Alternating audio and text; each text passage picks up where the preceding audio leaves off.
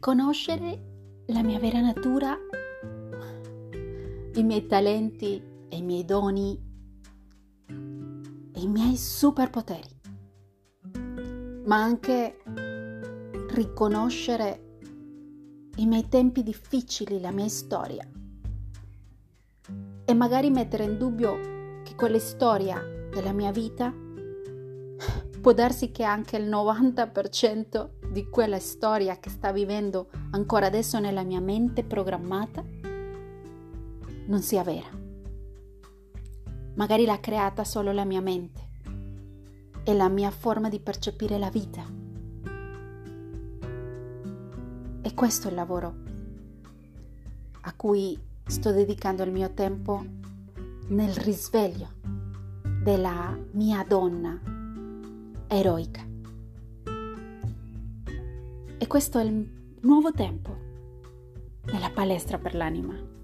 Io sono Monica Sita ed ecco qua un nuovo episodio delle mie riflessioni, del mio lavoro interiore e di quello che sto creando e materializzando in questo oggi, in questo ora, tramite la mia voce. Una nuova puntata e quindi benvenuta anima bella all'ascolto, sperando che questo che adesso arriverà a te possa essere anche una medicina per te, come l'è stata per me. Benvenuta.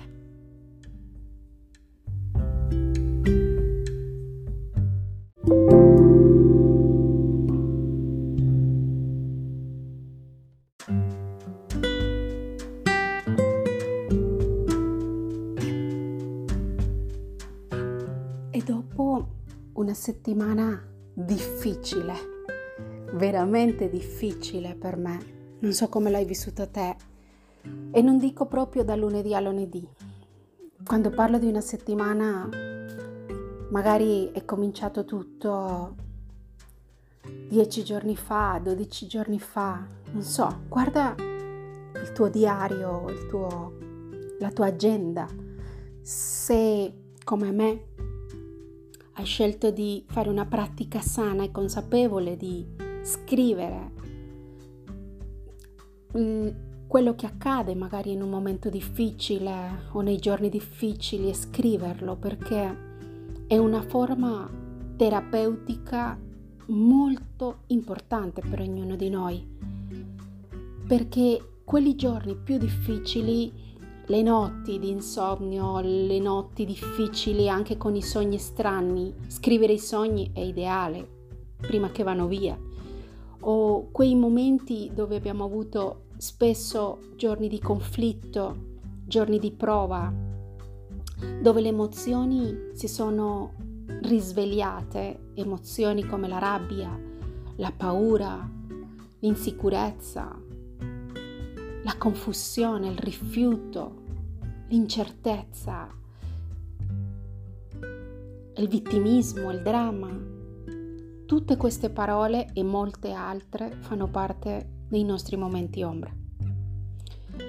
E nei miei segnali divini, quelli che faccio pubblico in spagnolo quasi tutti i giorni, sia su Instagram che mi puoi seguire se vuoi, solo che sono in spagnolo, o nel canale di Telegram dedicato ai segnali divini in spagnolo, lì potrai vedere che settimana scorsa ci sono stati diversi giorni dove ho scritto momenti ombra attivi. Ed è quasi un campanellino d'allarma vedere nel mattino quando mi sveglio questo segnale perché mi sta anticipando di essere molto vigile e molto attenta alle mie emozioni emozioni che si possono risvegliare all'improvviso, scatti di rabbia, intolleranza, irritabilità o incluso situazioni che il corpo ci mm, comunica e lo fa lentamente, non lo fa all'improvviso, a differenza del, delle emozioni che può, come energia, può liberarsene all'improvviso e il corpo invece annuncia pian pianino.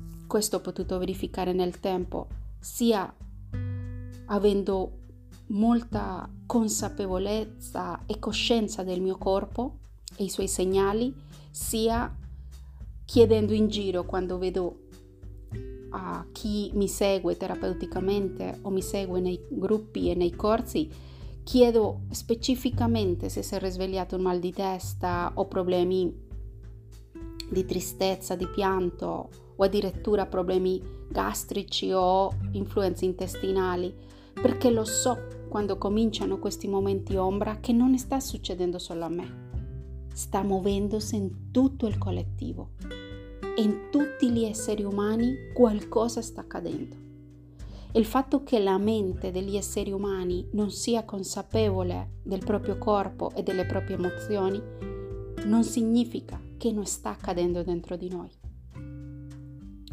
La mente dell'essere umano contemporaneo si sveglia lunedì pensando in tutta la corsa contro il tempo.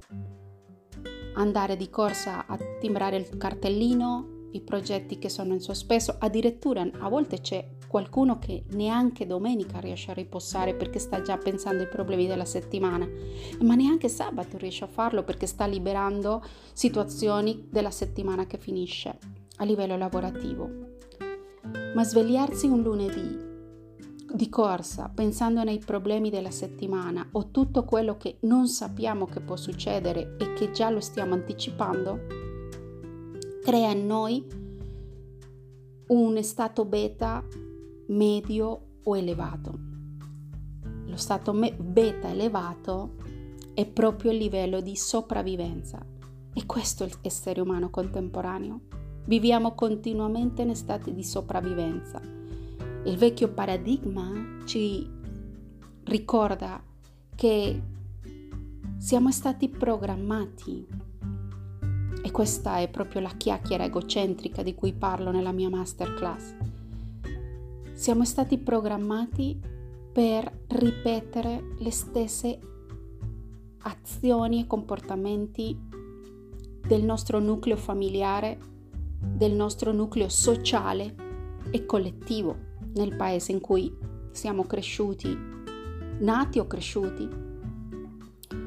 E questo ci ha portato a molti di noi, magari non so la generazione in cui ti trovi, perché vedo che ogni generazione ha il suo compito di vita preciso.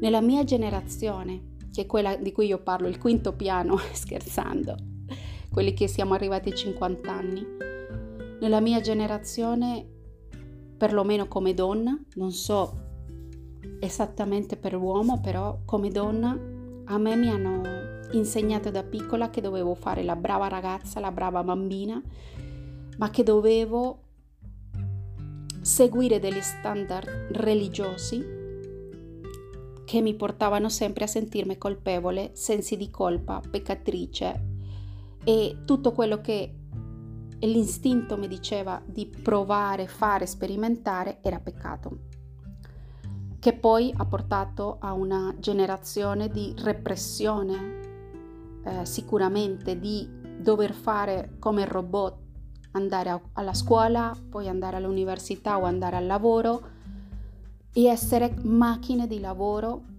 per accumulare denaro per poi comprare una casa sposarsi, avere figli e aspettare come robot o come assini, diciamo, di lavoro, arrivare a 60 anni distrutti solo per il fatto di meritare una pensione. E questa è la riflessione che ho fatto in questi giorni, in questi tempi. Il meritare la pensione significa passare una vita a soffrire perché se sto facendo un lavoro che non mi piace o se sto facendo un ciclo di vita dove il mio corpo, la mia anima mi chiede riposo o mi chiede di cambiare casa, cambiare paese, cambiare tutto, non me lo posso permettere perché ho un mutuo da pagare e perché non posso permettermi di perdere il lavoro. Questa è la frase che gira intorno a migliaia di persone nel mondo, secondo me, non solo di 30, 40, 50 anni ma anche di 60 anni che per qualche motivo hanno perso il lavoro e si entra in depressione per la paura di perdere la casa, per esempio. Quindi tutto modo sopravvivenza. E perché sto raccontandoti questo?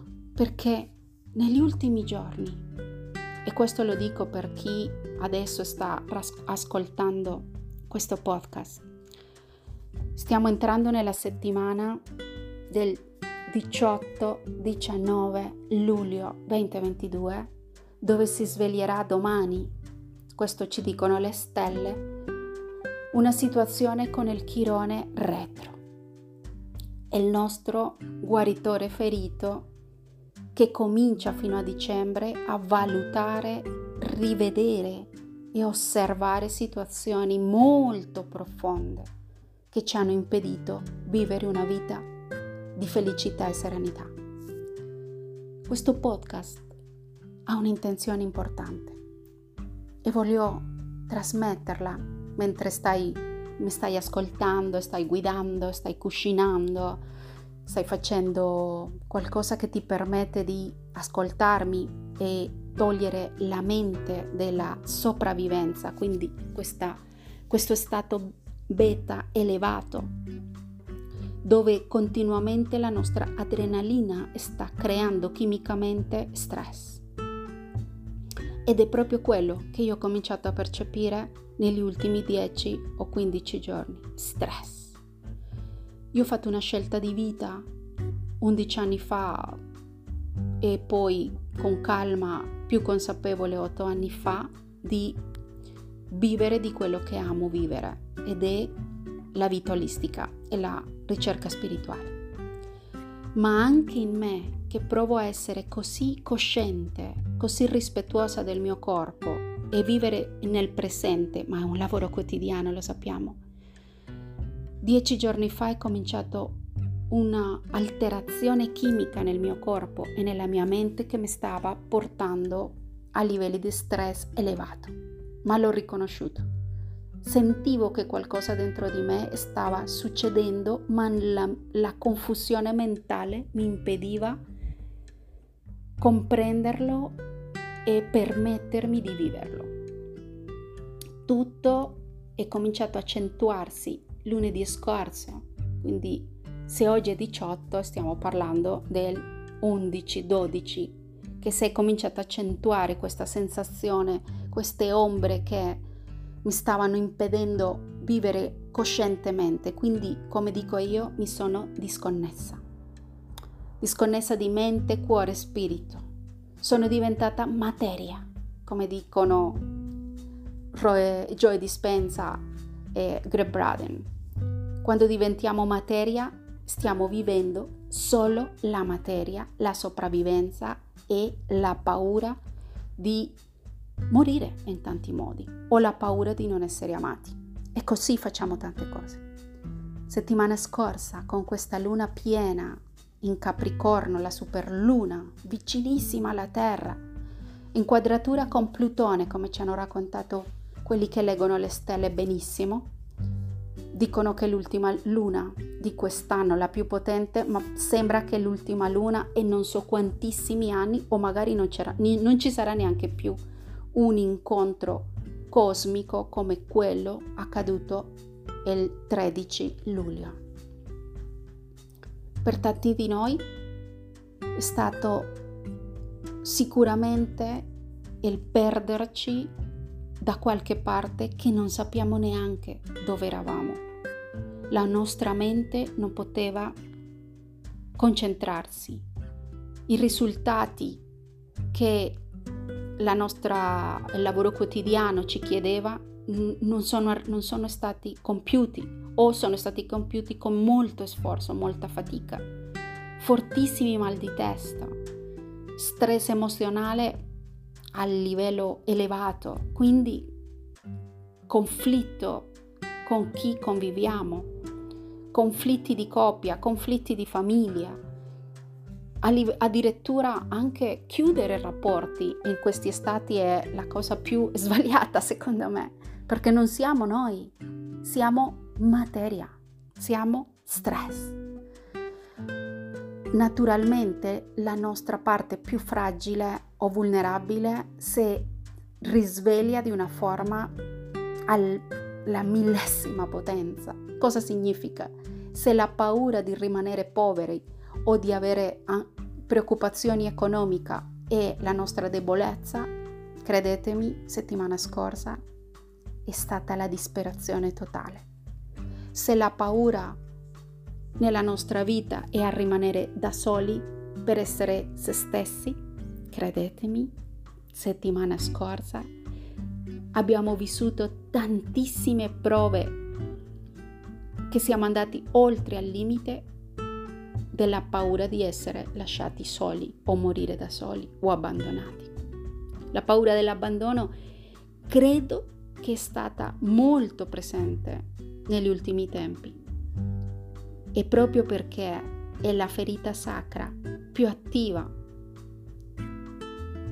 più presente in tutti gli esseri umani, grazie al mito di Chirone lo sappiamo, questa settimana può darsi e per i prossimi tempi che si muoveranno alcune situazioni che ci aiuteranno a comprendere e a guarire seriamente, definitivamente tante ferite legate proprio al sentirci soli in questo mondo, al sentirci abbandonati e in qualche modo la paura a vivere, la paura a prendere il rischio di vivere l'ignoto perché non sappiamo fare niente di diverso, perché la nostra vita è costruita è creata mentalmente in un modo che ci rende in qualche modo mm, sicuri, anche se ci fa vivere il dolore, l'autodistruzione e gli altri alti livelli di stress, dove sentiamo che la vita sta andando via e noi non siamo riusciti a capire come vivere sereni vivendo stati di benessere più a lungo e soprattutto comprendendo i nostri momenti ombra. Io sono Monica Sita, nella palestra per l'anima.